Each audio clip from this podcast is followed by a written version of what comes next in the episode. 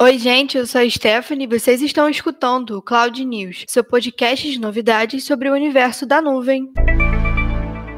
E hoje, no seu podcast favorito de notícias sobre a tecnologia e a nuvem, a gente vai falar um pouco sobre a parceria da Google com a NSF e a apresentação do OpenSaved. Também iremos falar sobre o AppSheet Automation e sobre o banco de dados. Bom, e para começar esse episódio, a gente tem um anúncio da Google sobre a parceria com a US Nation Science Foundation, uma agência governamental dos Estados Unidos independente que promove a pesquisa e a educação fundamental em todos os campos da ciência e da engenharia. A gigante da tecnologia está se juntando a esses parceiros industriais, a algumas outras agências federais, como parte de um investimento combinado de 40 milhões em pesquisas acadêmicas para os sistemas resilientes e inteligentes de próxima geração. São esses o NextG ou até mesmo RINGS. Os sistemas NextG são versões futuras das atuais redes de celular, Wi-Fi e satélite. Aproveitando a rede de nuvem de baixa latência e virtualização de função de rede, o sistema NextG tem o potencial de expandir muito a capacidade, largura de banda e funcionalidade, permitindo que bilhões de pessoas se conectem entre si e milhões de empresas criem novos casos de uso. Além do financiamento, o Google também vai oferecer uma experiência, colaborações de pesquisa, infraestrutura e suporte em espécie para pesquisadores e alunos à medida que avançam no conhecimento e no progresso do campo. E agora, para os fãs de armazenamento em nuvem, chegou o OpenSave, um armazenamento nativo de nuvem de códigos abertos para jogos. A gente sabe que hoje muitos dos jogos envolvem envolvem o público de maneiras que tornam o jogador parte de um enredo contínuo, né? Mas para criar essas experiências persistentes, várias tecnologias de armazenamento são necessárias para garantir que os dados do jogo possam ser dimensionados de acordo com os padrões das demandas dos jogadores. Os desenvolvedores de jogos não precisam só armazenar diferentes tipos de dados, como salvamentos, inventários, patches, replays e muito mais, mas eles também devem manter o sistema de armazenamento de alto desempenho sempre disponível, escalonável e, é claro, tem que ser econômico, né? E assim chega o OpenSaved, uma interface única, totalmente nova e específica para múltiplos backends de armazenamento com tecnologia do Google Cloud e desenvolvida em parceria com a 2K Games, que é uma publicadora de jogos eletrônicos estadunidense. E agora as equipes de desenvolvimento podem armazenar dados do jogo sem ter que tomar decisões técnicas sobre qual solução de armazenamento usar, seja Cloud Storage, Memory Store ou Firestore. O que falar sobre o OpenSaved que mal conheço e já considero pacas, né? O fato dele poder ser integrado a qualquer jogo, seja ele móvel, console, multiplayer, single player, enfim. Ele roda também em qualquer infraestrutura, do local à nuvem ou um híbrido. Mostra que ele realmente veio para facilitar a vida dos usuários, né? E agora voltando um pouquinho a um tempo atrás, o Google anunciou o acesso antecipado ao AppSheet Automation, uma adição significativa ao AppSheet. Ele é nossa plataforma de desenvolvimento sem código que aproveita o Google AI para facilitar a automatização dos processos de negócio. Agora agora foi disponibilizado o AppSheet Automation. Ele capacita, mesmo aqueles sem habilidades de codificação, a reformularem o seu próprio trabalho com novos recursos super poderosos, incluindo a extração mais inteligente de dados estruturados, de documentos e compatibilidade com uma gama muito mais ampla de fontes de dados, como planilhas Google e Drive. Caso você ainda tenha dúvidas sobre ele, saiba que o AppSheet Automation ajuda as empresas a reduzir os atrasos de TI e também ajuda a economizar dinheiro, ao mesmo tempo em que aborda a dor de cabeça de talentos mais difundida de todas, trabalho pesado associado a tarefas manuais. A gente consegue ver que mais uma vez a Google vem buscando nos ajudar cada vez mais a automatizar as tarefas que tomam muito do nosso precioso tempo. E agora falando de dados, que é o assunto do momento, você sabia que os bancos de dados são os motores que permitem que as empresas inovem e se transformem? Então, conforme os bancos de dados ficam maiores e mais sofisticados, mais organizações procuram esses serviços gerenciados para lidar com as necessidades de infraestrutura. E não seria diferente aqui na IPNET, né? A gente tem muito conteúdo sobre dados aqui, mesmo no Cloud News e no Cloudcast, e agora a gente também está tendo uma série de webinars ligados à jornada Data Driven. Caso você se interesse por esse assunto, o link para inscrição do webinar vai estar tá na bio desse episódio, tá? E agora uma breaking news, o último aviso do dia, né? Caso você não esteja conseguindo ouvir esse episódio na plataforma de podcasts Apple Podcast, é porque essa plataforma vem enfrentando um problema. A Apple Podcast Podcasts ainda não está permitindo novos podcasts de alguns usuários, então a gente está tendo um problema em subir os nossos episódios para lá, não só Cloud News e o Cloudcast, como várias pessoas por todo o mundo. Isso já está sendo resolvido, mas por enquanto a gente não tem nenhuma novidade. Bom, e essa foi a última notícia de hoje. Eu espero que vocês tenham gostado desse episódio. Sigam a IPNet nas redes sociais e fiquem sempre por dentro não só das nossas novidades, mas também de todo o material que a gente produz para te ajudar a crescer. E esse foi o Cloud News de hoje, seu portal de novidades e